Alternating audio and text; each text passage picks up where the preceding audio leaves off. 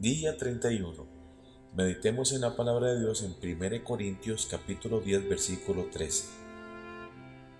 No os ha sobrevenido ninguna tentación que no sea humana, pero fiel es Dios, que no os dejará ser tentados más de lo que podéis resistir, sino que dará también juntamente con la tentación la salida, para que podáis soportar. Medite y recuerda la gracia sustentadora de Dios siempre va a estar a favor de nosotros, aun cuando estemos en medio de la tentación. Dios nos va a ayudar a soportar y salir adelante. Gloria al Señor. Oremos.